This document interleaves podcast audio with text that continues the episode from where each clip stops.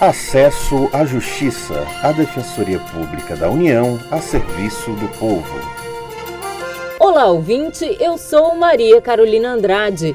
Contribuir para a Previdência Social é importante para que a pessoa tenha renda quando não tiver mais condições de trabalhar. Olá, aqui é Demar Lourenço.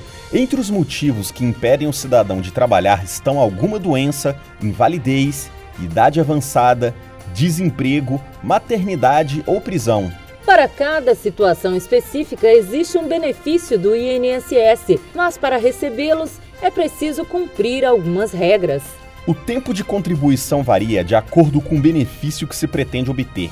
E é esse o tema dessa edição, os principais prazos. Para começar a abordagem do assunto, contamos com a participação da repórter Mônica Marli, de Fortaleza ter direito a um benefício da Previdência é preciso ter uma quantidade mínima de contribuições. É o que se chama de carência. O período varia de acordo com o benefício que se pretende conseguir. No caso da aposentadoria por idade, a regra geral é de 180 contribuições. Mas a aposentadoria por tempo de contribuição, a regra geral é de 35 anos para o homem e 30 anos para a mulher. Em relação ao salário maternidade, exigem-se 10 contribuições, mas para uma série de seguradas, dispensa-se a carência. Quanto à aposentadoria por invalidez e o auxílio doença, a regra geral é no mínimo de 12 parcelas. Em alguns casos, a carência não é necessária, como destaca a defensora pública federal Carolina Botelho, que trabalha em Fortaleza, Ceará. São benefícios isentos de carência, ou seja, que devem ser concedidos ao segurado independente do número de contribuições, a pensão por morte, o auxílio reclusão, o salário família, o auxílio acidente e, em algumas situações, o salário maternidade, a aposentadoria por invalidez e o auxílio doença.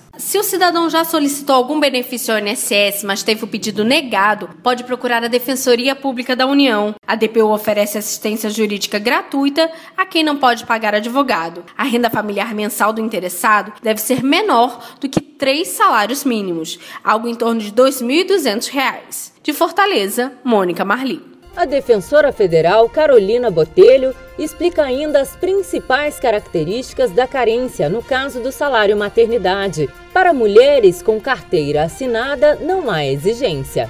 Não interessa se ela, se ela já está naquele emprego há um ano, há dez meses, há seis meses, se ela já foi contratada grávida, se ela foi contratada no quinto mês da gravidez, quando o bebê nascer, ela vai, ou no período anterior, ela vai poder requerer o salário maternidade. E aí também tem uma peculiaridade: se ela perder o emprego e o bebê nascer durante o período de graça, ou seja, nos, nos 12 ou 24 meses subsequentes, ela vai poder requerer o benefício. A dispensa da carência para o salário maternidade também vale para as trabalhadoras domésticas e avulsas. Nas situações de contribuinte individual e facultativa, no entanto, exigem-se no mínimo 10 contribuições. Quanto à aposentadoria por idade, são necessárias 180 contribuições e 65 anos para os homens e 60 para as mulheres. A defensora Carolina Botelho destaca que para quem contribuía antes de 1991, o tempo é variável. Foi criada uma regra de transição. Ela prevê que a carência vai aumentar gradativamente de 60 contribuições até 180 contribuições para aquelas pessoas que já estavam inscritas no sistema antes de julho de 91 e de acordo com o ano em que elas completarem a idade mínima para aposentadoria, né?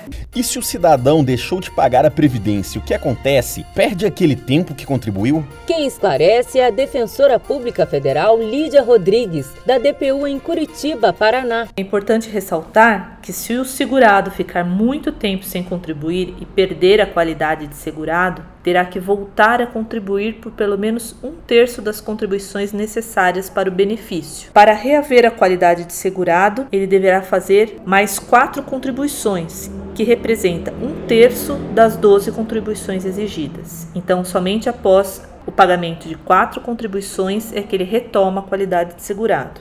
Se você se interessou por essas informações e quer saber mais sobre o trabalho da Defensoria, curta a nossa página no Facebook www.facebook.com barra Defensoria União. Até semana que vem. A gente se encontra de novo na próxima semana. Até lá! Esse programa é produzido pela Assessoria de Comunicação Social da Defensoria Pública da União.